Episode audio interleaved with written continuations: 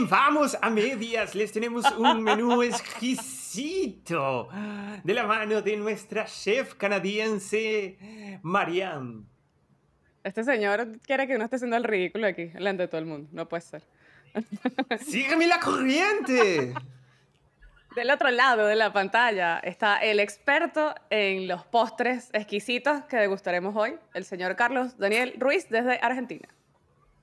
Mm, y así es como disfrutaremos entonces de un exquisito y delicioso episodio de Vamos a Medias.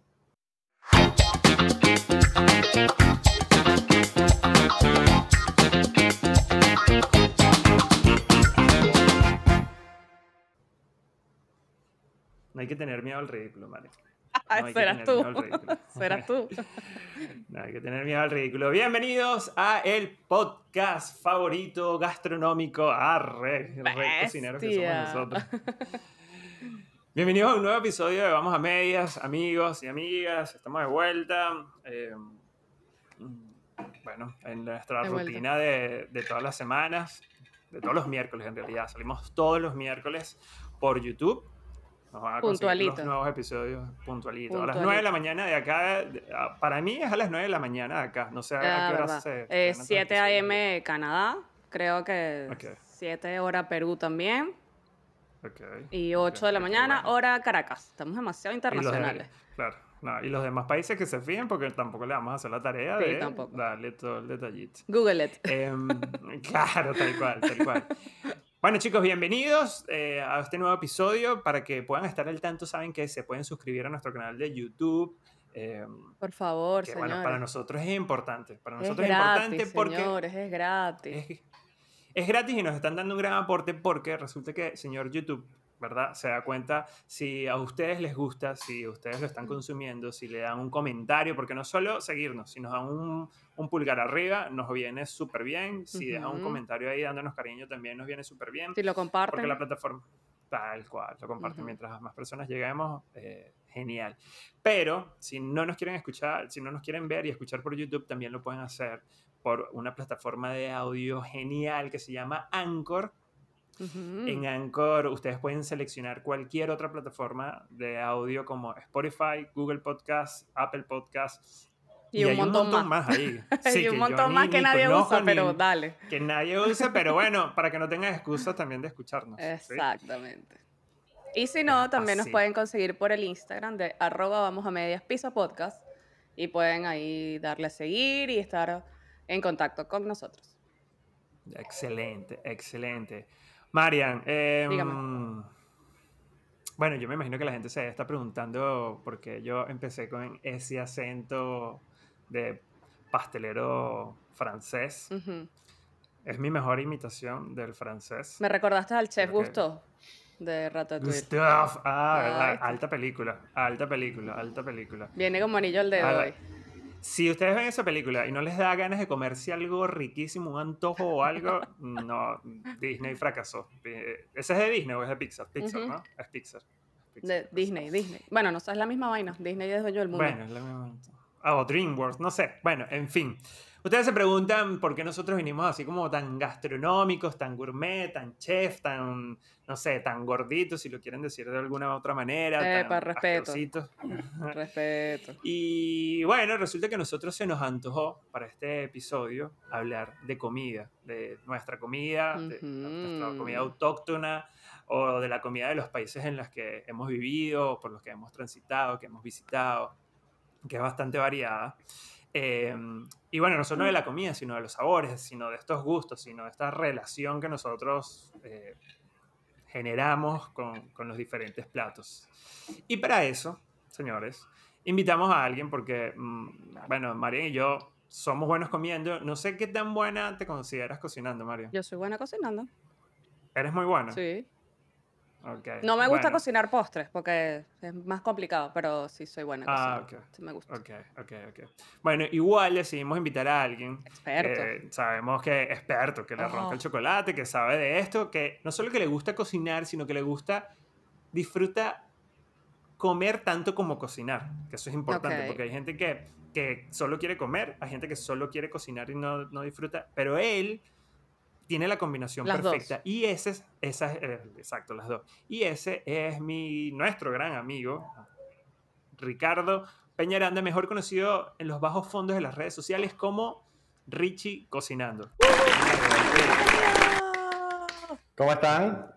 Muchas gracias por invitarme. Estoy feliz porque... Bienvenido. Porque tengo amantes de la comida por acá, en el otro lado de la pues pantalla. Se nota. Se nota que les gusta la comida porque por, el intro. Sí. Sí, yo soy, yo soy re fan de comer, tengo que decirlo. no parece, pero sí es. No parezco, pero sí soy, sí soy.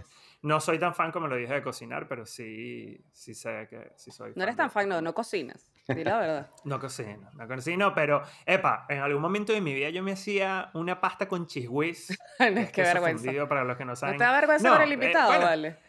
No me da vergüenza, no me da vergüenza porque, bueno, Ricky, no sé, dímelo tú como cocinero. Es mi eh, especialidad, así que... Estás viendo, estás bien. Además que mientras la comida, mientras uno lo disfrute, empecemos por ahí. El tema de la comida es disfrutarlo, o sea, que, que, que, realmente lo que estás consumiendo está bueno. No importa las mezclas que tengas, pero que si lo disfrutas, tu paladar, ¿no? Sí, sí, de hecho es algo que, que, depende mucho de gusto, pues, porque te puede gustar algo muchísimo a ti y a otra persona detestarlo. Claro. Sin hablar de restricciones obligadas, sino de gustos. Claro. Bueno, restricciones alimenticias que ahora hay un montón. ahora eso ha variado mucho. Sí. Pero yo soy partícipe de la parte visual también de la comida. Porque a veces uno hace unas cosas que quedan deliciosas, pero el aspecto es como eh, intomable foto. O sea, nada. no instagramiable. Total. Nosotros, nosotros los cocineros tenemos algo muy común que se llama el arroz nevera o la pasta nevera, que es nada, algo con todo lo que está en la nevera, en la ladera, y generalmente lo usamos para, para comida del personal o para comida de, de la familia. Y Queda buenísimo, pero no se ve tan bueno, porque es un, ahí todo loco. No es vendible, no es vendible. Muy bien.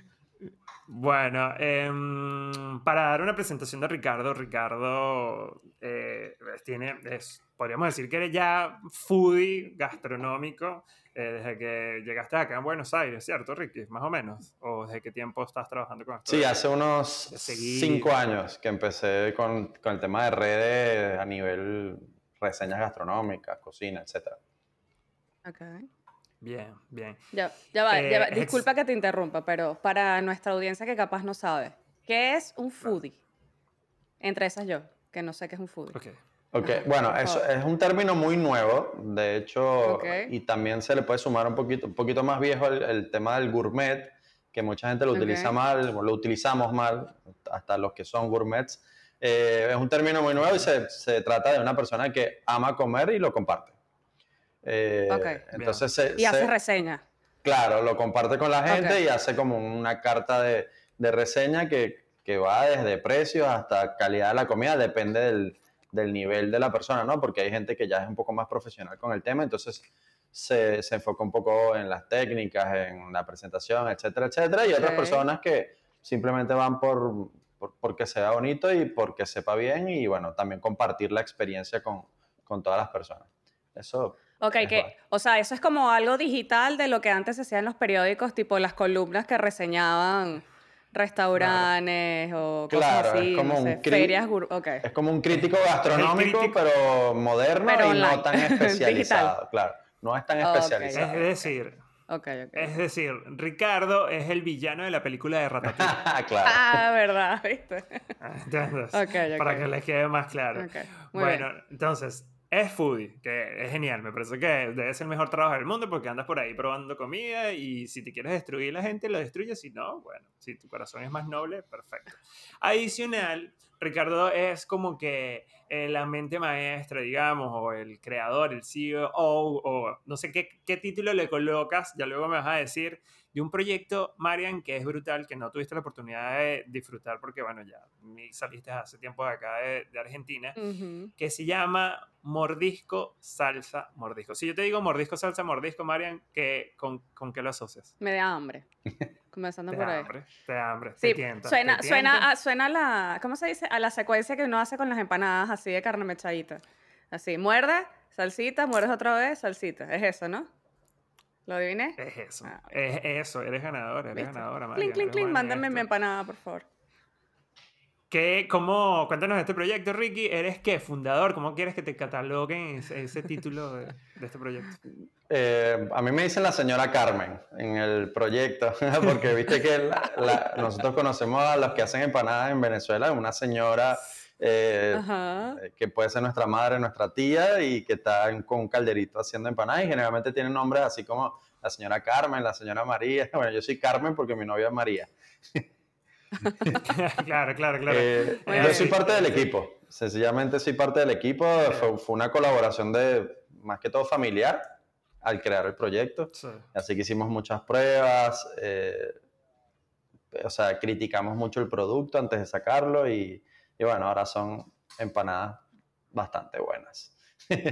La verdad. Son empanadas bastante buenas, están rankeando. Él está Empanadas haciendo- ranqueadas, eso iba a decir. Ranqueadas en Sí, Argentina. exacto, está siendo modesto. Si quieres que seamos modestos, está bien. Son, está entre las mejores empanadas que venden acá en Buenos Aires. Dejamos que el público que vive acá o los, los compañeros que sean de acá y que hayan probado decidan. Pero sí, para mí son, están ahí en el, en el primer puesto rankeado, no porque seas amigo nuestro, sino porque de verdad tienen un producto de buena calidad que los invitamos a que vayan a sus redes sociales que es arroba mordisco salsa mordisco. Estoy Muy lo bien. correcto. ¿no? Correcto, sí. sí, Lo dije bien. Y, te- y después dejamos Ahí el. Instagram también de, de Richie por ahí para que lo sigan. Sí, vayan porque ahí subo más que empanadas. Ahí todo, recetitas, cositas. claro. Muy bien. Así que vayan, denle amor. Y bueno, nosotros invitamos a Ricardo, ¿por qué? Mariam, bueno, porque yo tengo algo en mi cabeza, viste que a mí se me meten cosas en la cabeza mientras estoy por ahí caminando y entonces me pongo a, a divagar, a pensar y digo que, ¿de dónde vienen los bebés? ¿Por qué somos? ¿Por qué existimos? ¿Cuál es el origen de todo este tipo de cosas? Y algo así me pasó eh, con la comida, ¿sí? Y es esto.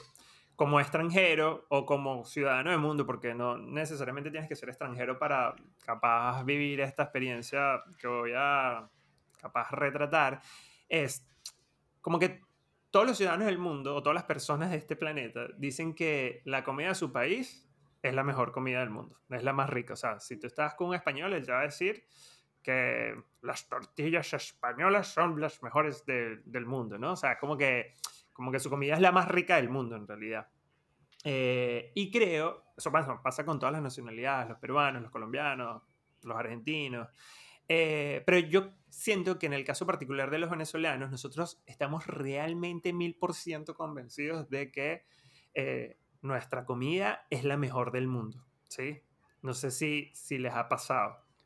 Sí, obvio. Ahora bien, sí, sí que- pasa, ¿no? Como que en conversaciones uno va y la que es la- defiende es la a mejor. Es la mejor. Sí, es que es así. Así, yo, ojo, yo me incluyo desde el lado también de venezolano que digo, sí, la comida venezolana es la mejor.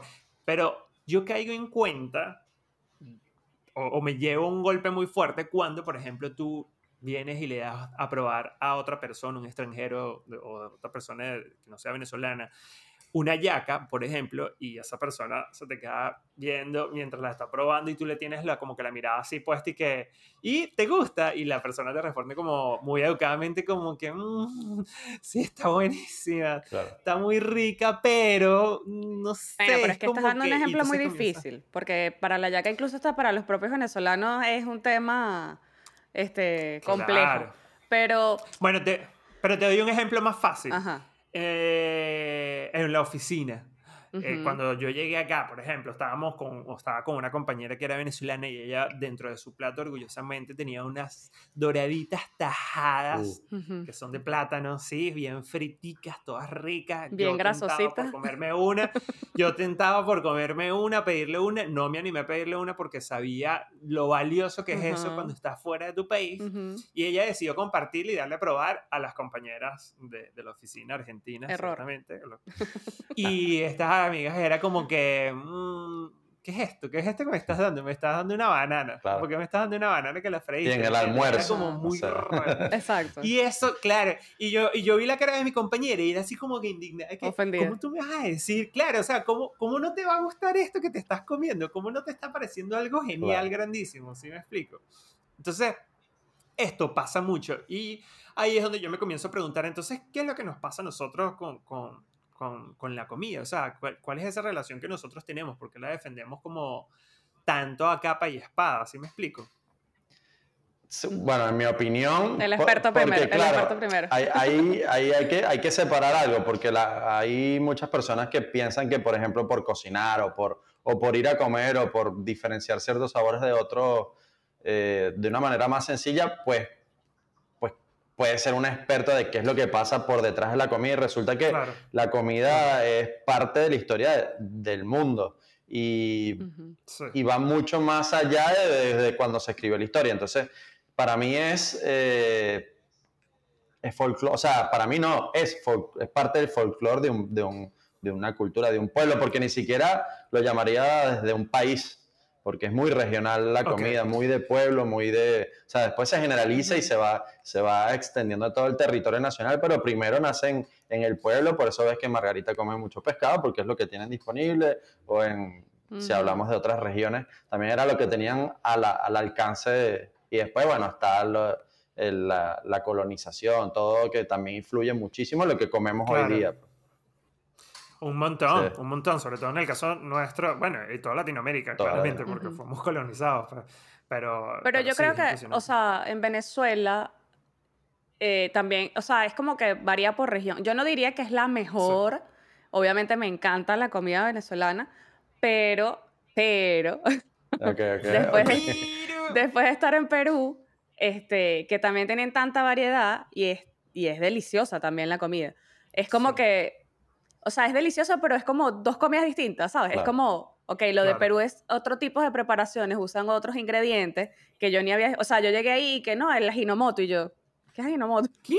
Es como que, ¿qué es esto? ¿Entiendes? el ají que usan que comiste muchísimo, pero no sabías Claro, y no lo sabía, exacto. Y entonces es como que el ají que ellos usan es otro ají. De hecho, ellos este, te dicen como que el ceviche que comes ahí en Lima o en Perú no es el mismo ceviche que comes afuera, porque el limón que ellos tienen ahí en Perú como tal de su tierra es diferente al limón que hay en otros países. O sea, es como que, bueno, ok, tienen, tienen su comida muy diferente y es como que no puedes competir porque como que no hay, no hay como un punto medio, ¿entiendes? O sea, una arepa no puede competir con un sándwich. Claro. ¿Entiendes? Es claro, como, exacto. Son dos cosas no es una misma. Claro. Claro, no es una misma categoría. No, no puedes. O sea, el pabellón sí pudieras competir como con los platos. Ellos tienen que sí, seco norteño, no sé qué. O sea, que como que también es como medio los mismos ingredientes que si frijoles, frijoles o como sea que le digan en los diferentes países.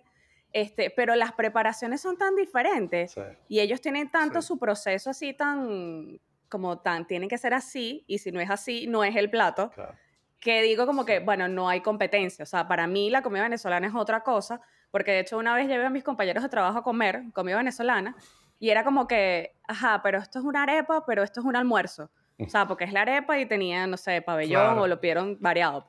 Claro, pero era como que, pero es como un pan o es como una tortilla a mí me mexicana. A mí me dan el ego, claro, a mí me duele un poquito cuando me dicen que es un que es un pan, sí.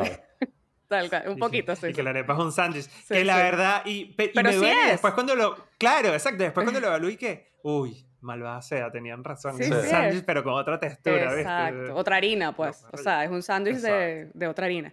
Pero, este, definitivamente es muy variado. O sea, yo diría, en Argentina, o sea, como que el asado argentino, no hay como el asado argentino en ningún lado. Totalmente. ¿Entiendes? Es como que no hay competencia. En ese nivel, es como una parrilla de Venezuela no llega al nivel de un asado en Argentina. ¿Entiendes? O sea, no sé, un arroz a la marinera de Perú es como otro level. O sea, lo comparas con una paella y no es igual. O sea, no es como que no puedes ganar uno, pero o sea, es diferente. Es, como que tienes que estar como en el sitio, pues como para disfrutar la, la diferencia de la comida. Total. Sí, después está lo de la comercialización de la, de la gastronomía que cambió mucho la percepción de lo que, por ejemplo, muchas veces hemos salido a comer comida mexicana, pero no es comida mexicana. De hecho, hace poco hablé de eso. es lo que denominan Tex-Mex y fueron americanos que llevaron, la claro, llevaron la comida mexicana a un, a un nivel de que pudieran, que pudieran comercializarla de una manera masiva, que los costos dieran y que sea sabrosa y abundante y que se adaptara a su público. Y entonces, claro, ahora tú vas a un lugar y comes un burrito y resulta que el burrito no lo comen en México. O sea, tú, estás tú estás súper mexicano, tú estás con tu sombrero de charro, pero no. con tu tequila. Claro. Pero ¿sabes qué también pasa con la comida china? Con la comida. Eso pasa mucho. Ah, sí, esa es la, yo creo que esa es la más marcada, ¿no? Claro, porque... Incluso la comida china, y que, bueno, aquí hay una, una cosa muy loca, que cuando piden comida china, los venezolanos dicen que, ¿sabes que conseguí un lugar de comida china venezolana. Ah. No, china venezolana. o sea, ya hay que chino venezolano, chino argentino, chino chino. Sí, es que, Pero es súper distinta. Y es así. Es súper distinta. es así. Y de hecho, los peruanos tienen mucha comida china muy parecida a la venezolana por la, por la, por la migración que tuvieron. Y ellos lo denominan chifa, que es como, claro, una combinación de, de, Perú con China. Y también tienen japonesa, que es la comida Nikkei que también, sí, también. es otra locura. Y, te consulto algo, puede ser que esta, estas combinaciones de las que hablas, como por ejemplo la, la, la Tex-Mex, que, que, es la de los norteamericanos, con la mexicana, o la chifa, con la china con... ¿La china es con qué? ¿Chifa es con qué? ¿China con, peruana. Con Perú. Ah, con peruana. Puede ser que se, se haga esa fusión también por, para, para entrar al mercado. O, claro, para entrar al mercado y, y, poder linkear con ese gusto adquirido que yo siento que, que tiene que tenemos nosotros eh, por X o por Y razón. Sí, sí, porque por supuesto. No juega sí, por supuesto. O sea, eh, es simplemente la unión de dos culturas y que se unieron no solo en la, dentro de la cocina, sino afuera los que comían también. Entonces, para poder llegar a ese público y venderlo, eh, más, que, más que venderlo, también hay un origen detrás que no, donde no se vendía la comida, sino que eran esclavos o servidumbre cocinándole a personas de alta sociedad que pedían cosas específicas mm, y lo lograban con lo que tenían a la mano. Y bueno, ahí entra la mezcla de cultura. De hecho, la mayoría de nuestros platillos es una combinación de Europa, eh, Venezuela y África. Claro. bueno, la yaca también es como de los esclavos, ¿no? De que agarraban y mezclaban toda la vaina y claro, era como que eso lo... lo que salía. Exacto, totalmente. Es sí, sí, O sea, la mayoría de los platillos típicos del mundo, del mundo en general, son sobras o son errores que después, bueno, fueron tan ricos que... Funcionaron. Funcionaron, exactamente. Sí. ¿Sabes que en Perú también, o sea, van a decir que me volví peruana? Lo siento, en cuanto a la comida. Pero, ¿sabes qué es muy complicado allá? El tema de entrar en el, como que en el mercado peruano, ¿sabes?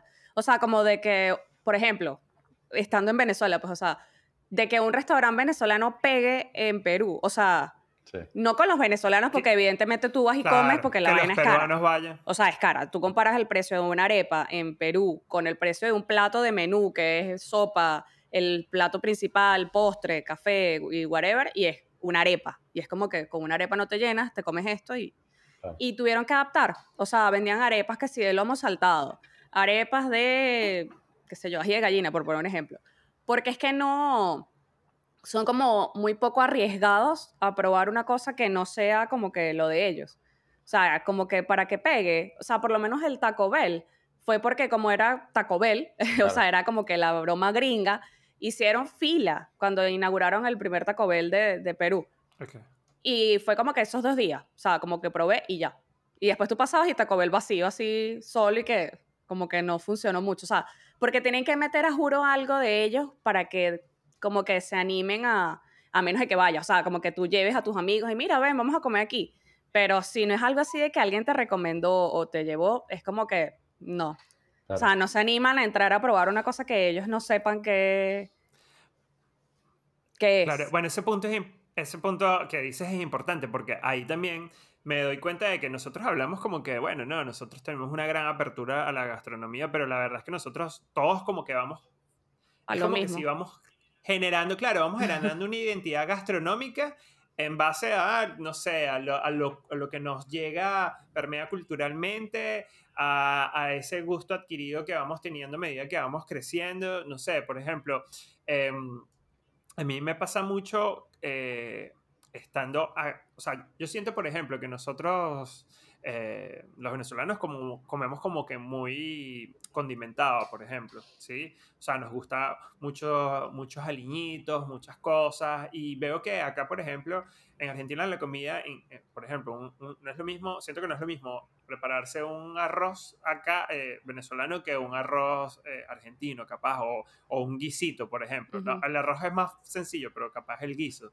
Puede ser, Ricky, que, que, haya como una diferencia ahí. Sí, sí, o sea, desde que vas a la verdulería te, te das cuenta porque, porque es totalmente diferente. O sea, en Venezuela conseguir una cereza era medio medio raro. O sea, se conseguían, obviamente, pero era medio raro. Y ahí es donde dices lo que tenían disponible es lo que, lo que se utiliza en su mayoría. Acá, por ejemplo, las personas que comen mucho y, los cocineros extrañamos muchísimo el ají dulce. Y el ají dulce es como el pilar de la mayoría de nuestros platos y, y ahí cambia todo. Ahí ya cuando lo reproduces en otro lugar no es lo mismo porque es un ají dulce caribeño, así lo, así lo siembres y lo puedas eh, reproducir acá, pues no va a ser, claro, no va a ser lo mismo, eh, porque, bueno, por el clima, por la tierra, y ahí es donde nacen esas particularidades de, de platos en, todos lados, pues, porque... no en, Pero, en mi caso ha sido más... Sorry que te interrumpa, pero ahorita que dices que comemos más condimentado, mm, creo que no. O sea, Condimentado en cuanto a pimentón, cebollita, o sea, como cositas. Pues. Ah, eso sí. Pero no es que usamos, pues. o sea, por lo menos yo en mi casa no es que había mucha o sea, era como que, por lo menos mi papá, el adobo, que no podía faltar, sal. Bueno, pero es que la... Y, no sé, ajo, qué sé yo, ajo en polvo, cosas así. O sea, no es que, no es que usemos así que sí, curry, cúrcuma y vainas así muy... No tantas especies. Claro, no. Eh, o sea, por lo menos aquí me ha pegado la comida eh, como para probar otras cosas que sí, comida thai, comida india, este, y es súper fuerte. O sea, a mí me pega, yo, bueno, yo cocino como medio bajo en sal también, pues, pero, pero cuando como así es como que, mierda, no sé, es como medio fuerte, me cae como pesado, o sea, no estoy acostumbrada a, a, mucha vaina, mucha especie, mucha... O sea, si usamos mucho eso de la especie de la, del pimentón y la cebolla, no es como que en Argentina no se ve, comenzando que hacían el arroz diferente. Claro. Sí, nosotros, como que primero hierven la vaina y luego como una pasta. Claro, es, exacto. Bueno, ah, en, las cocinas se, se, estila mucho. Es más fácil.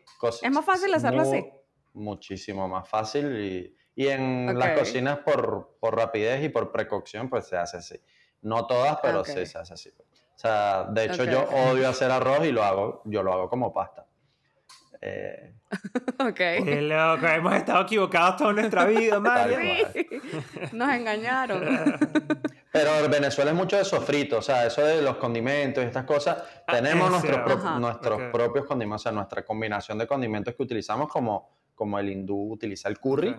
Eh, pero nuestra base es el sofrito, o sea, es un sofrito de ají dulce, de cebolla, de ajo. O sea, un venezolano sin ajo no, yo no, vivo. Exacto. En cambio acá tú pones algo muy fuerte de ajo y el argentino enseguida lo, lo detecta y dice, uy, va a estar todo el día oliendo ajo. O sea, como que no les llama mucho la atención el, el fuerte de ajo. Obvio, no a todos. Eh, se animan a probar otras cosas, pero cuando nombras el ajo ahí te das cuenta de nuestra diferencia. Nosotros mientras más tenga ajo, pues mejor. Es verdad. Claro, claro, claro. Y es que eso es lo que también, eh, dentro de esa presentación, yo siento que, por la, hablando con esta, en torno a esta misma relación de la comida, em, cuando detectamos que dentro de ese plato hay algo que nosotros reconocemos que nos puede atraer, no sé, bien sea porque tiene el ajo, porque tiene tal cosa, porque tiene tal ingrediente, ahí es que como que nos animamos ligeramente y puede ser también por esa razón lo que pasa lo de las arepas, por ejemplo, en Perú, o me imagino que también en Venezuela a nosotros nos pasaba. El pollo... Eh, el pollo agridulce, para mí es una de las cosas más brutales que existe en la faz de la tierra. Y creo que es porque nosotros estamos acostumbrados a comer, no sé si, bueno, eso es otra pregunta, porque yo no sé si agridulce, dulce, salado es lo mismo. No, no, no, no es lo mismo, porque el salado, bueno, viene de la sal, que es un realzador de sabores. Y el agridulce se trata de algo dulce, evidentemente, y agrio. Una combinación del agrio con el dulce. Puede ser del agrio se lo puedes dar, el ácido se lo puedes dar con alguna fruta cítrica o con vinagre o con otras cosas, ¿no? Pero siempre va con un ácido o agrio con el dulce y ahí es donde viene el agridulce. Claro, mi prima, por ejemplo, es argentina y ella comerse, o sea, lo, lo, podría comer, pero no es algo que le mata y yo me he dado cuenta que dentro de mi grupo familiar, o sea, o, los venezolanos, la gran mayoría puede comerse que si, tal cual, ese pollo agridulce, unos camarones tipo bañados así, tipo con un ligero toque agridulce, eh, eso mata, mata. Y me pasa también con lo dulce salado. Es decir, en las combinaciones dulces salados para mí son una de las cosas más brutales que hay en la tierra. Y es lo que hablábamos, por ejemplo, de la tajada del plátano frito con, con queso. Total. Una locura. totalmente, y de hecho lo ves alrededor de todo el territorio. O sea, ahí no hay, no hay discriminación. Bueno, a lo mejor me saltó uno a una, alguna ciudad, algún pueblo que no le guste, pero pero si tú vas al plato típico de, todas, de todos los, estados de Venezuela, pues algo dulce, algo dulce consigues. Ya sea por el plátano, por el papelón, por alguna miel, eh, siempre tiene algo dulzón.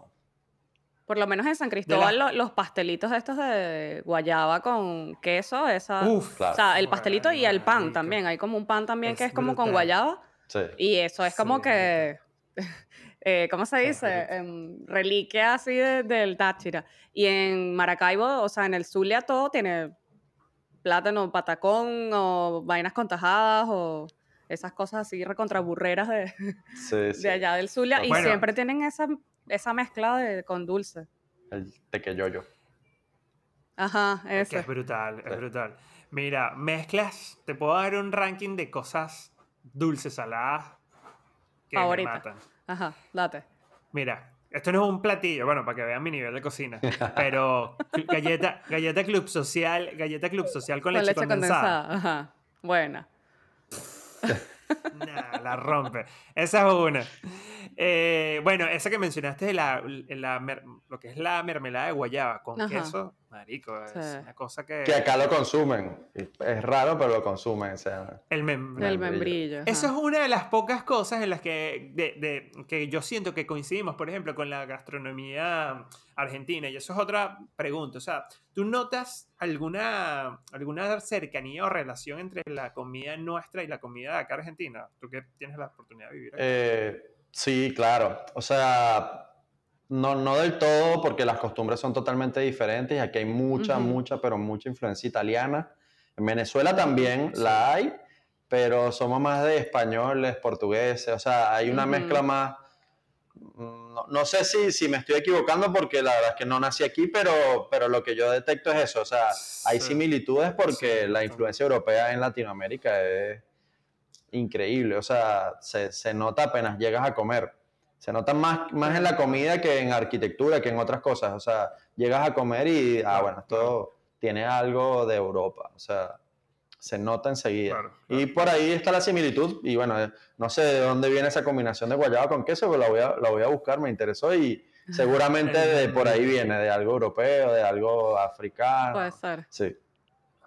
Puede ser, puede ser. Pero a mí sí no me parece, bueno, o sea, lo que recuerdo sí es que como que comen como más plain, por decirlo de alguna forma. O sea, es como que... Más básico. Sí, es como que, bueno, mi milanesa y mis papas. O, no sé, qué sé yo, si es una pasta, pues bueno, la pasta y una ensalada. Eh, pero me parece que como que no suelen mezclar, o sea, como que tipo un pabellón allá es como que, ¿qué, qué es esto? Este poco de cosas aquí en el plato es como que too much. ¿No? Es como, de hecho los asados, los asados es como que, bueno, la carne y, no sé, una ensalada. ya. Pero no es que es papas, no. es que, sí, exacto, no es que, o sea, uno ahí en Venezuela era papas, era, yo me acuerdo que hacían hasta como una cebolla, como que la envolvían en, tipo, en aluminio y vaina, pimentón, o sea, era como que un montón de vainas que al final casi que lo principal que era la carne, como que ni le parabas mucha bola, sino que te comías era lo demás. Claro, y aparte que también la diferencia de estaciones se nota, o sea, el, tema de que en verano no, o sea, comerte un pabellón en verano para ellos es wow. O sea, te, sales al mediodía y te puede dar un infarto. en Venezuela, en, en Higuerote, en Higuerote no dicen eso. O sea, se comen su pabellón y salen a 45 grados a trabajar. Sí, sí, sí, Entonces es, diferente. Sí, sí, chamo. Eso pasa muchísimo. Mira, otra cosa con nuestra relación con la comida es el tema de, que lo menciono, me, vino a la mente cuando Marian decía que, bueno, son más plain. Es verdad, o sea, ¿sabes que me sorprende muchísimo? Que yo ahí no soy player, no, no soy de ese team. Ese, mm, por ejemplo, sobre todo en la comida chatarra, ¿no? Cuando tenemos un exceso de salsas o sabores dentro de una misma cosa. Por ejemplo, te pongo, te doy un caso particular Em, el, la hamburguesa que tiene chorizo, que tiene jamón, que tiene chuleta, que tiene carne de res, que tiene, agua, que tiene palta, aguacate, que tiene cebolla, tomate, todos los tipos de salsa que te puedes imaginar, de maíz, de ketchup, mayonesa. Entonces, yo siempre me pregunto, ¿qué, ¿qué sentido tiene esto? ¿Cómo disfrutas un sabor así? O sea, ¿por, por, qué, ¿por qué nos pasará esto, no? Claro, es que es, complicado decirlo porque de hecho hay gente que no se lo disfruta, aunque la mayoría sí, o sea, ya en Venezuela. Y acá hay pla... Sí, yo soy mal visto. Presente. Yo soy mal. Claro. Presente. Yo, la verdad sí me lo digo, o sea, me, encantaba la me encanta la comida callejera venezolana, pero creo que cuando sales, y creo que me imagino que le habrá pasado mucho a muchas personas esto, te das cuenta, así como dices tú, como que eso no existe. Qué loco, o sea, y qué locos somos. O sea, nos comemos una hamburguesa con siete proteínas, 400 salsas, o sea, y no se entiende nada, igual, bueno, estaba rica y te provoca y todo, o sea. Yo creo que esa, esa comida va más a lo grotesco que a lo, que a lo sabroso, si se quiere decir, o sea, porque es muy difícil identificar algún sabor, aunque hay unos, aunque hay unos bien marcados, pues por ejemplo, una hamburguesa callejera venezolana tiene repollo y si no tiene repollo se nota, o si no tiene papita, aquí le dicen papitas pay o papitas... Eso.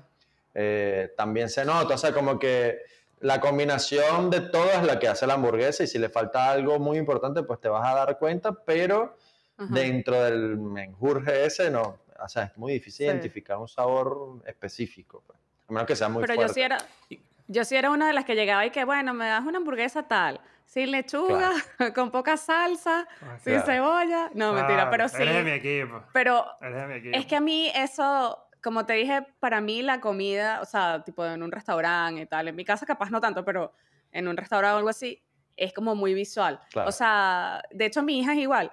Tú, Ari, le pones un plato y está muy full, aunque sea lo que ella siempre se come. O sea, te voy a poner un ejemplo. Ella ama la pasta con carne y quesito y vaina. Y pero hay que ponerle de a poquito, o sea, le pones un poquito, una mini cucharadita de carne y tal, ella se come eso y te pide más. Y te pide más y se puede comer tres, cuatro, cuatro platos, ponte, así. Pero si tú le pones solamente ese plato, pero full hasta arriba, la carajita no se lo come. Claro. Es como que se come dos y es como... Y yo soy igual, o sea, a mí me pone esos, esos platos así maracuchos que la gente se va a ver así con los patacones y esa vaina. Es como que lo veo y se me quita el hambre porque es como, ni siquiera sé cómo me voy a comer esa vaina, ¿entiendes? O sea, no hay manera de aplastarlo, no es que lo puedes picar, es como, mierda, no, para mí, o sea, un plato así que aquí me pasa mucho, los platos son una vaina que yo no sé, o sea, comemos dos de un plato, y como que llegas y ya veo ese plato así, es como que, mierda, no, no sé, es como que me lleno rápido, es como que se me quita el hambre, o sea, visualmente es como que no, como que lo rechazo, pues.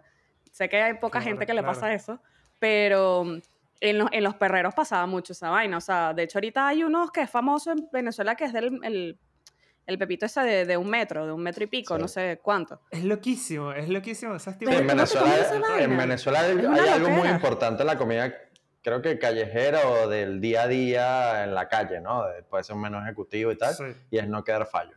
O sea, tiene que estar buena, sí, pero si está buena y queda fallo, y claro, si está buena y la persona queda falla, no te, va, a ir, no te va a ir tan bien en, tu negocio porque es que se, se fijan muchísimo en, en, no quedar fallo y te das cuenta cuando vienes acá, por ejemplo, que acá comen abundante, pero no, no grotesco como, como la mayoría de nosotros nos gusta por lo menos verla. Claro. Igual yo siento que ahí sí, eh, sí o sea, noto diferencias gastronómicas a nivel mundial, a lo mejor entre sabores, porque bueno, lo que hablaba un principio, para mí hay como algo ahí del gusto adquirido, de lo que, de lo que te llegó culturalmente cuando eras niño, eh, lo que te dan tus papás, de lo, que, de lo que hay en la región o esa zona específica, ¿no? Lo que se produce ahí. Pero en cuanto a, grotesco o, abundancia, sí siento o veo que es como una tendencia global. Es decir, mm, acá en Argentina capaz no... Mm, si, yo te muestro un pepito con un montón de salsas, cosas no le gusta, pero si te muestra una hamburguesa grande o, un pan con carne que sea grande, que se vea abundante, ahí sí. Tiene que ver esto con algo de, de psicología puede ser, o, eh. de que pensamos que por grande pago, o sea, pago, pero porque sea grande y gano. para mí es literal eh, Estados, los Estados Unidos de América. O sea, los Estados Unidos de América eh, comercializaron la gastronomía de una manera muy exponencial y la competencia que hay allá, que es muy importante, los llevó a hacer comida muy abundante. De hecho, en Venezuela se, la mayoría de la, de la gastronomía extranjera, por decirlo de alguna manera, es muy americana. O sea, nosotros comemos sushi americano. O sea, tú vas a Japón y no consigues el sushi que, que comen en Venezuela en su mayoría. O sea, acá tú, acá tú comes sushi y, y, ¿dónde está el topping? Y, y es porque estamos acostumbrados al topping, pero el topping en Japón, olvídate, eh, no existe. O sea, es América, eso es América. Igual que la comida mexicana, igual que la pizza en Venezuela se come pizza americana, o sea, son pocos los, sitios, bueno, obviamente sitios especializados en pizza o en gastronomía italiana, pero, pero la pizza común de la calle, eh, o sea, desde que tú consumes generalmente es americana, o sea, la pizza New York. Eh, entonces, ahí es donde va el tema del tamaño. El tema del tamaño, de la cantidad de comida, para mí va mucho más para allá. Eh, porque comercial, o sea, crearon grandes cadenas que se metieron en los países a ofrecer comida abundante y y bueno, es la manera en la cual la vende. Ahora, si te vas a la comida casera, me parece que es mucho más el tema de, de la esclavitud y de, de, la servidumbre, que son personas que comían lo que tenían disponible, entre comillas, sobras, eh, las cocinaban a su manera, hacían cosas como la yaca o como, como el pabellón, y necesitaban comer abundante porque tenían trabajo duro por delante, o sea, no podían darse el lujo de, de no nutrirse bien o no comer bastante porque después no rendían en el día. Eh, entonces, por ahí va.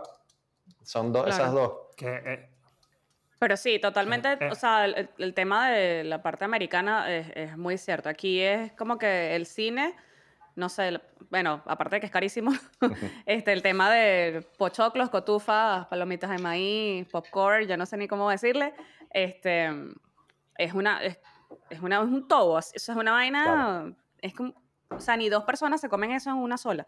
Y la bebida es, otro tobo más.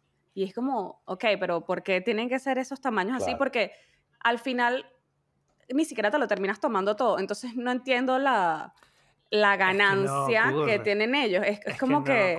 y, en, y en todas partes así es como que, no sé, pides una vaina, una ración de papitas y es una vaina, una montaña que, que es como, ajá, pero ¿por qué no me puedes vender una ración más normal? Y me la cobras más barato. O sea, es como que, bueno, me vas a cobrar 5 dólares y es un cerro, me puedes cobrar, no sé, 3 dólares y me das una porción por una persona normal. Exacto. Y, claro, claro, yo empiezo igual. Yo pero es como que, ajá, y, y al final terminas botándola, porque no te comes toda esa vaina, o sea, es como que, ¿para qué coño venden? Sí, bueno, igual a ellos no les importa, ¿no? Porque ya tú se los pagaste, o sea, como restaurante es como que ese es muy tu pedo si lo quieres botar. Eso te, te iba a decir, eso te iba a decir, o sea, ellos te, te llevan a que consumas más obligado. Después si lo comes o no, pues tu problema. De hecho, tú vas a una cadena de hamburguesas americanas, eh, por nombrar una McDonald's, y tú compras el combo y, y bueno, te sale, no sé, 100 pesos por decir un, un precio. Y le dices, bueno, yo no quiero el combo, yo quiero solo la hamburguesa. Bueno, te sale 120. Claro, te obligan, te obligan de alguna manera a, comprar, a comprar el combo y bueno, si quieres una sola, está bien, pero paga, paga todo lo que, lo que yo te pido. Claro, es estupendo. Pero, pero ¿y no crees que eso también pudiera como que obligarte? O sea, capaz la primera vez no te tomas todo el refresco y no te comes todas las papas. pero capaz la segunda vez que vas como que ya te acostumbraste a que ese es el tamaño y empiezas como a comer y, después la tercera vez ya te comes todas las papas y más bien te faltan. Y si no te lo o dan, sea, te va obligando a la obesidad. Si no te lo dan, te quejas. Claro, sí, por supuesto. Estoy, o sea, si no te dan la cantidad, así no la quieras, pues te vas a quejar porque tú quieres tu, tu, cantidad. Pues, quieres quedar tu cerro de papas. claro. Mira, un dato, bueno, eso es súper loco, porque ciertamente como que tu mente se va expandiendo a que siempre tenemos que comer más y más y más cuando no a veces es tan así. Pero eso es culpa de eh, los padres, de uno. Que no te paras de ahí hasta que no te comes todo. Claro. Y bueno, ahí está. Mira, tú sabes que, o sea, como que preparando el material para este episodio, eh, estaba buscando como esa misma relación de las tendencias de comer muchísimo y hasta reventar, o sea que ahí es donde coincidíamos.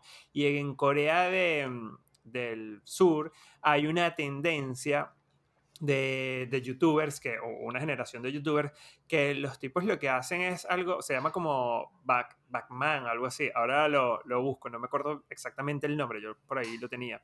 Eh, los tipos lo que hacen es, el mukbang, exacto. Los, entonces los tipos lo que hacían era que comían, o sea, se, se, ponen frente a la cámara y se ponen unas cantidades enormes de comida que es una cosa así como, no sé, por ejemplo, tres platos de pasta así y el reto o el desafío y todo el interés, el show es comer, cómo ellos, ver cómo ellos se comen esos platos de pasta que se los terminen, que por, por lo general son personas delgadas y tal. Uno, o sea, nunca he visto, por lo menos en los videos que estuve viendo, no había ni un solo gordito que que estuviese... Salvar la patria. claro, o sea, no, que tuviese... Porque, viste, además tú tienes la relación de que, mira, ¿quién se come todos esos platos de, de comida? Y le incluyen como una sensación, una como... Eh, o sea, hay como varias eh, tendencias. Hay una que es como que la experiencia sea incluso llevarte a escuchar el sonido, no sé, si te estás comiendo una empanada que sea el crunchy. venezolanas, que son el crunchy así de la, de la empanada, entonces tienen como que mayor calidad de audio eh, en, ese, en ese tipo de, de, episodios o, productos. Entonces me, me, hace llevar y pensar a como que nosotros tenemos una relación de que tenemos que comer mucho, que tenemos que comer demasiado, porque si no, no, no estamos bien, ¿viste? Sí, o sea, estoy totalmente de acuerdo. De hecho, me pasa, de verdad que yo, yo porque tengo acceso directo a la comida, así no vaya a comer, entonces es un problema. un problema porque me gusta comer. Entonces, uy, tengo una empanada ahí y, me estoy... Me sobró. Sí, entonces estoy 24 horas tentado a comerme la empanada, así no la necesite mi cuerpo y, ahí es donde viene el problema alimenticio, la obesidad, etcétera, y es, o sea, es grave. y ¿Y por qué crees que no cala, por ejemplo, en, el tipo de negocio como, como, el tuyo de las empanadas venezolanas que nada, son como, bueno, el resto de las empanadas, la misma forma, solo que con materiales diferentes, ¿no? Para los que no, no estén muy familiarizados. Pero, ¿por qué no pasa? Eh, acá en Argentina yo veo que está la tendencia también de empanadas grandes. De hecho, ustedes tienen un producto que es que si, em, ¿cómo lo llaman? XL por las empanadas porno, algo así, ¿no? Claro, las empanadas porno. Las empanadas porno porque literal cuando las abres y les tomas fotos es food porn, pues, o sea, se ve demasiado pornográfico. Desnuda la empanada ahí. bueno, a lo que voy es, nosotros en realidad, eh, cuando, cuando crecimos en Venezuela, nuestras empanadas no son tan grandes, o sea, nuestras empanadas son pequeñas, son más pequeñas. Porque ya no se ve tanto esa tendencia, o sea, quiero entender, ¿es una tendencia de que todo el mercado va a girar a que la comida siempre sea más grande? ¿O es un tema de estrategia de que conviene más? O, de costos o de procedimientos? como que, mira, ¿sabes qué? Yo prefiero hacer una empanada grande y te la comes y ya a tenerte que preparar 10 chiquitas, por ejemplo. Claro, ahí no te voy a decir mi secreto, pero del por qué, pero sí te puedo decir que... Pero es una tendencia, entonces, si, si vamos migrándose ya. Yo creo que sí, y, se trata de, O sea, es que hay varias tendencias en simultáneo sucediendo. O sea, está la tendencia de comer saludable y comer lo que tu cuerpo necesita, que es, una ah, que es algo fuerte ahora. O sea, de verdad se está. Sí, es verdad. está, la, sociedad se está moviendo hacia ese lugar, una parte de la sociedad. Pero también está esto, la parte eh, americana que, o sea, que depende del platillo que vayas a comer, quieres que sea grotesco. Por ejemplo, una hamburguesa es muy difícil que la quieras súper sencilla, o sea, así sea americana, venezolana, peruana, donde sea, tú quieres una hamburguesa que, que tenga. Yo quiero, yo quiero. Mira, ¿sabes cuál es para mí una de las mejores hamburguesas? La de McDonald's, por ejemplo. Ok. La regular, la regular con queso. para mí esa es la tipo la de cajita feliz. Claro. Tipo la de cajita, feliz. claro. claro. sí, sí. Bueno, a mí me gusta eso por la comodidad del, mordisco, pero. Claro. tú quieres, yo me puedo comer. Claro. Ojo, yo me puedo comer a lo mejor el 10 y al final estoy comiendo más o, menos, no sé, o, o, similar. Pero creo que me pasa un poco como le pasa a la idea de Marian. Psicológicamente yo necesito como que esa simplicidad y ver como que, bueno, aquí hay poquito, pero muy, o puedo también puedo jugar un poco. En el caso de las empanadas, por ejemplo, algo que, que disfrutaba es que, no sé, cuando iba a desayunar en Venezuela a comerme unas empanaditas, era como que, bueno, me pido una de queso, me pido una de carne mechada, claro, quieres variar. Entonces acá como que me cuesta un poco más tomar la decisión y que, uy, pero ¿por dónde me voy? Es de vida o muerte. Es una y ya. Sí, no. claro, literal, porque no es algo que tampoco puedes consumir tan, tan seguido. Pero eso que hablas también, o sea y también recuerdo que eran, no solo eran pequeñas, sino que eran como flaquitas. O sea, era como. En un mordisco te llevas todo el relleno, valga el chinazo así feo. Ah, sí, sí, Este, pero por lo menos en Perú. Que y antes nos quejábamos por que, eso. Que son las empanadas que conozco, porque las de Richie no las conozco todavía. Este. Era, era tal cual. O sea, era una vaina así que había que sacarle contenedor un poco el relleno y como que guardarlo como para otra comida.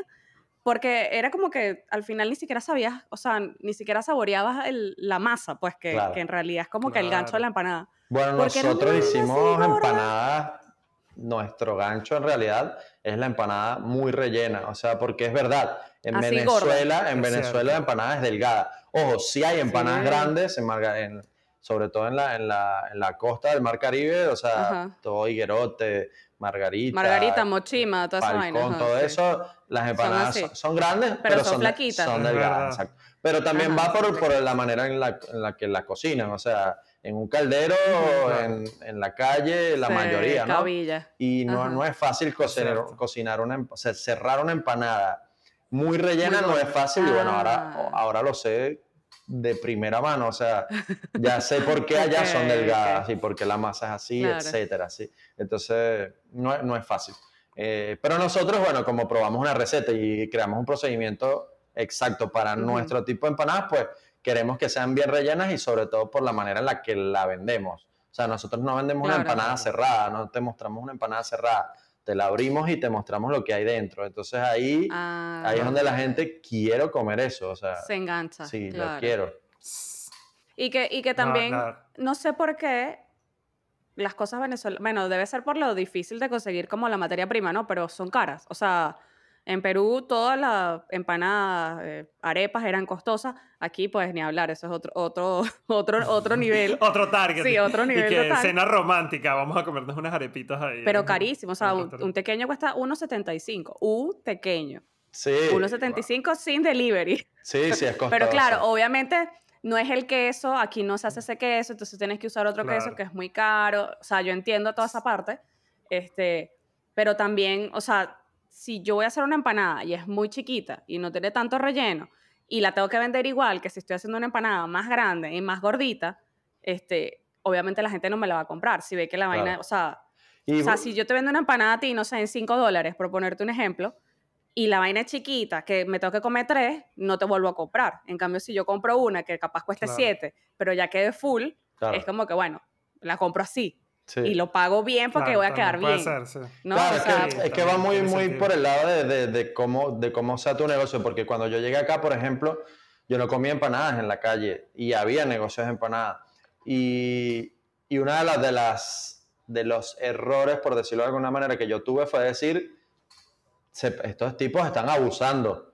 O sea, porque no solo me dan una empanada cara, sino que se demoran 15, 20 minutos en hacerme una empanada. Y resulta que... claro, sí, la lengua es el castigo del cuerpo. Resulta que ahora nosotros nos demoramos eso y no solo eso, sino que tenemos una de las empanadas más costosas de la ciudad, ¿sí? Porque yo lo digo, o sea, lo digo con orgullo. ¿Por qué? Porque son costosas, pero pruébalas. O sea, una cosa de calidad. Pruébalas y te esperamos la próxima, o sea, de una vez. Y no lo digo yo, lo dice la, la gente, ¿no? Entonces ahí es donde tú dices, bueno, son costosas, sí, tenemos un producto costoso por, no solo por la materia prima, la preparación, hacer empanadas no, no está fácil, o sea, para vender no está fácil, es un trabajo, un trabajo muy arduo.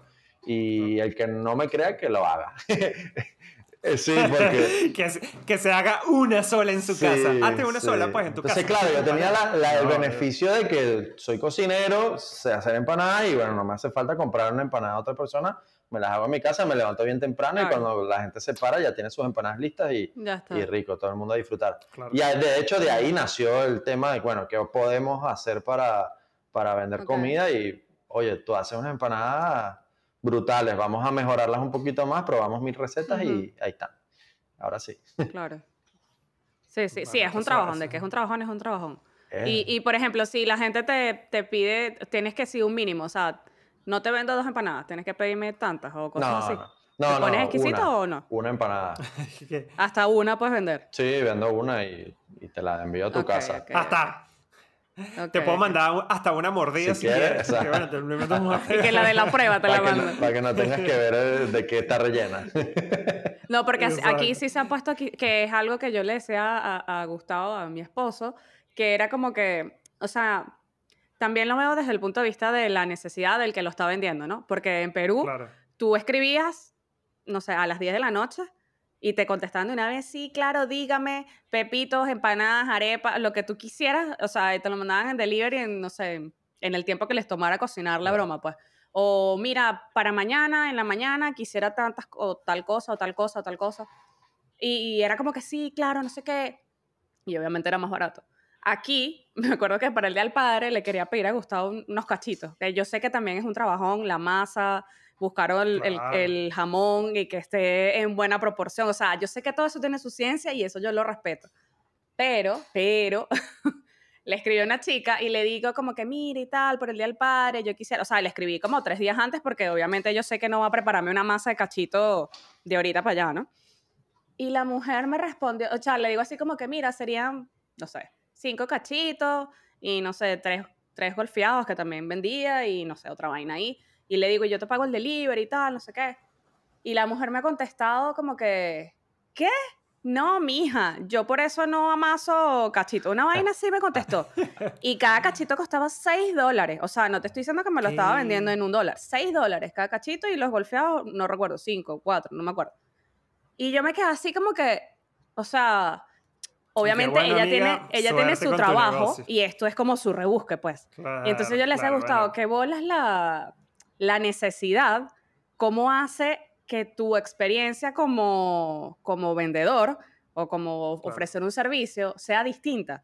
Porque como aquí ella no necesita eso para vivir, es como que es su hobby, entonces jódete, yo te voy a vender los que yo quiera venderte y cuando yo quiera venderte y es como que, ¿qué día tienes disponible? Y es así como de que una semana, allá la vaina era así como que en dos horas me llevó la vaina así como que me quedé como, ok, no voy a comer cachito. Y es totalmente, es totalmente absurdo, porque además uno no planifica tanto lo que va a comer mañana, por ejemplo. ¿Entiendes? Que mañana es que vamos a comernos un cachito, mañana, o sea, tú vienes, tienes un antojo y sobre todo en los tiempos que vivimos hoy en día, que es como que, mira, abro una aplicación, pido y ya llegó en tanto. O sea, siempre queremos más inmediatez. Exactamente. Em, pero bueno, volviendo a este tema principal como que de, la, de, conversa, era como que entender si la comida nuestra era mejor, si, si existe un país que tenga mejor comida o no. Eh, nosotros la vamos a defender siempre a capa y espada, pero desde tu criterio, Ricardo, eh, ¿existe un país que realmente tenga unas condiciones para tener la mejor... Eh, gastronomía, la mejor oferta gastronómica en cuanto a mejor calidad de comida. ¿o no, Venezuela, no, mentira. Eh, o sea, es que va. Súper unánime. es que es mucho como hablábamos al principio, depende mucho de los. Claro, yo sé que es subjetivo. muy subjetivo. Sí. Pero. El Caribe, o sea, el Caribe, todo lo que esté cerca del, del trópico, o sea, de, de Sí, del calor y, o sea, tenemos una, una ventaja sobre, sobre los demás, es que tenemos una tierra fértil muy, muy variada, por decirlo de alguna manera. Entonces, por ahí, si lo, si lo vemos de ese criterio, pues yo diría otra vez, eh, la variedad que tenemos en Venezuela no a nivel natural, ¿no? Porque, a nivel de producto. Claro, a nivel de producto, porque después si te vas a otro sitio y consigues otras cosas un poco más complicadas de de elaborar o de conseguir o de cultivar, como, no sé, una trufa, que en Venezuela ni nunca va a conseguir una trufa hecha en Venezuela, creo, no sé, eh, pues, pues ahí sí, pero depende mucho del, del, es muy subjetivo porque eh, de hecho yo conozco a venezolanos que no les gusta la arepa o la yaca, o sea, entonces ahí a esa persona tú le dices, la, la, gastronomía venezolana mejor del mundo, no sé. Te va a decir que no. Claro, claro entonces... Sí, bueno, y es, y es difícil, además es muy difícil porque también, bueno, entra también dependiendo cómo lo evalúes, ¿no? O sea, cómo, en qué cómo lo quieras rankear, si en cuanto a variedad de sabor, si en cuanto a, variedad de, no sé, de, oferta. Complejidad de elaboración.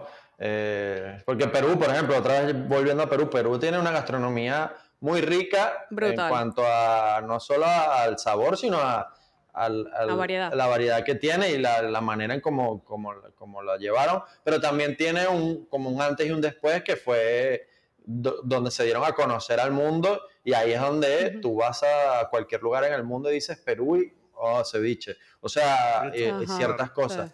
Eh, igual que Venezuela, tú vas a ahora que estamos regados por todo el mundo, vas a otro país y dices arepa, y, ah, Venezuela, ok.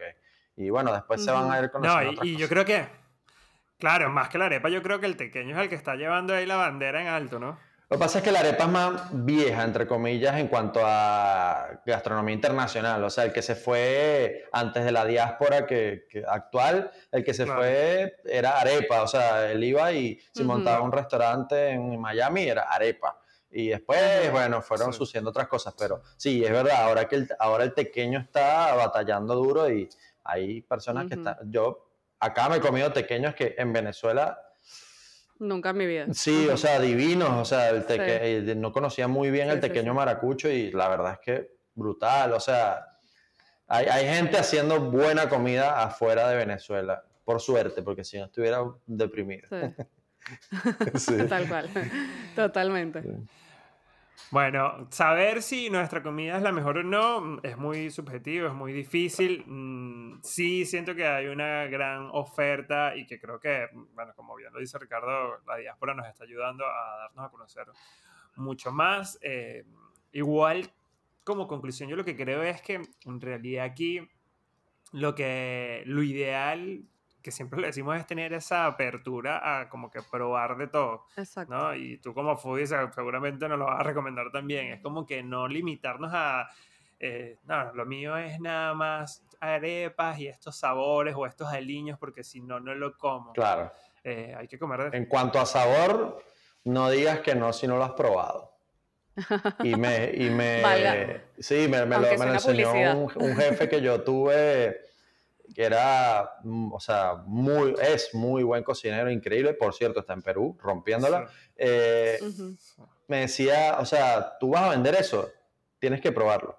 O sea, no puedes no probarlo. El tipo es vegetariano y era el jefe de la, o sea, llevaba la estación de carnes como el mejor de todos. Como su casa. Entonces, claro, él probaba la carne y la escupía pero la probaba. O sea, porque tenía que saber cómo sabía eso para ofrecérselo al cliente. Entonces, ahí viene, o sea, pruébalo, prueba, prueba, prueba, prueba. Y bueno, si no te gusta, después no lo pruebas más, pero, pero primero pruébalo. Claro. Estás viendo.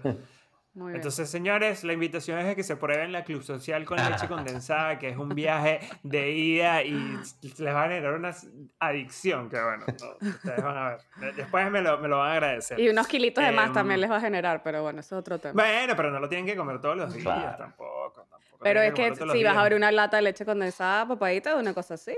Y eso es carito, o sea, no se puede botar. No, pero ya va, escúchame. ¿Qué hago yo? Yo la dejo ahí en la ladera. ¿Abierta? ¿Y no se te daña? Sí, o sea Claro, porque perforas un agujero por un lado, otro por el otro. Y solo sirve por uno y sale la, la, la cosita. Y la llenas de COVID. Además es hasta. En lo que la soplaste, la llenaste de COVID. Eh, eh, bueno, pero ya está. Ya es divertido. Estamos por la tercera dosis, claro. Estamos por la tercera dosis. Así que ya tenemos que volver a. Ya pronto viene el otro ojo por aquí y toda la cosa. Eh, bueno, Ricky, gracias por acompañarnos. A nosotros nos encantaría quedarnos un rato más porque este tema tiene como mucho para Segunda parte una segunda parte, vamos a tener que hacer una segunda parte o vamos a tener que ah, bautizar a Ricardo como uno de nuestros especialistas gastronómicos foodie y creadores de empanadas para que nos pueda asesorar. Bien, no, gracias a ustedes, súper divertido, la verdad, primera vez que, que participo en algo así, súper divertido, armé un cero, tengo que desarmar todo esto otra vez. Ricardo, sí, Ricardo, eso, eso, qué bueno que lo dijiste tú, qué bueno que lo dijiste tú, pero nosotros, nosotros mira mí, bueno, los que nos pueden ver por YouTube, claramente. Vayan a YouTube, por favor. Yo, tengo, yo dije que tengo un estudio minimalista de una sola planta atrás, de color verde, unas paredes blancas. Marian, un poquito más agregado, y vino Ricardo, claro, su sala. Y vino Ricardo, Kiko, y puso unas luces y unas cornetas y unas cosas que nos deja un poquito en vergüenza. Yo les voy a, les voy a mandar una fotito de, de, cómo se ve desde, desde, afuera para que si quieren la muestre. Súper divertido. Estuve como bastante divertido armarlo. y divertido va a ser desarmarlo otra vez. Sí. Eso es lo más fastidioso de este proceso. Pero bueno, chicos, em, como conclusión de este episodio, no hay mejor comida del mundo. Toda la comida es riquísima. Prueben, si a ustedes les gusta, pruébenlo, disfrútenlo, que la experiencia sensorial y la experiencia que eso transmite, porque no queda solo en eso, queda en, en una serie de momentos que son imborrables. La experiencia de sentarse a la mesa y compartirlo con tus amigos, bien sea que sea un arroz blanco, pero que estés pasando un buen momento, creo que es uno de los mm, episodios o momentos sociales más importantes. Y cocinen. Así es. Cocinen porque cocinar te, te, abre la mente y aparte demuestras tu amor a la gente cuando cocinas. Así te quede mal, no importa, pero cocinen, El genio no quiere a nadie. Claro. No, sí, yo pregúntale a, pregúntale a Oriana que yo le hago unas panquecas, mira, cambur, avena, eh, afrecho, huevo, súper integrales, cero azúcar. Nada, eso te quedan es nene con mi amor, pa. Hasta que no la pruebe, no, no sé. Y si ustedes no han probado las panquecas, pueden probar suscribirse a nuestro canal de YouTube, que la verdad está agarrando cada vez más formita, más sazón. Ahí le estamos poniendo cariño a la cosa. Le estamos cocinando. De, Claro, estamos cocinando, le ponemos ahí su, su ajo mix, una salsita, ta, salteamos y tal. nene con mi amor. Si no quieren irse al canal de YouTube, tenemos otras opciones que son las plataformas de audio que ya están bien conocidas por todos nosotros, pero si no se las repito, Spotify, Google Podcast, Apple Podcast y en Anchor pueden conseguir esta y un montón más. Y en todos lados nos consiguen como vamos a medias. Vamos a medias, sencillo, o sea, no es muy complicado. Em, ¿Y dónde nos pueden seguir los pasos, Mario? Y en el Instagram, por favor. Arroba vamos a medias, piso podcast. Y aquí voy a juntar también, por favor, sigan al señor Richie eh, nuestro querido foodie, nuestro primer invitado oficial, porque hay que bautizarlo como es, por favor. Música de fanfarria ahí. me invitan a comer, me invitan a comer. Muy bien. Y Vayan, denle amor a la gente de Mordisco Salsa Mordisco, que la verdad están eh. haciendo algo muy rico. Eh, se los recomiendo. Se los recomiendo. Es más, si van y dicen que van de mi parte, no, les dan un, un tratado especial. Una tajada adicional. Así que. una tajada está adicional. bueno. Eso está bueno, eso está bueno. Así que bueno, damos por concluido entonces este episodio gastronómico y delicioso. Oh, por Dios. Esta es la guinda del postre. Que a María le da vergüenza, le da cringe. Pero tengo que hacer el ridículo para terminar este episodio. Nos vemos en la próxima. Bye bye, gracias. Chao.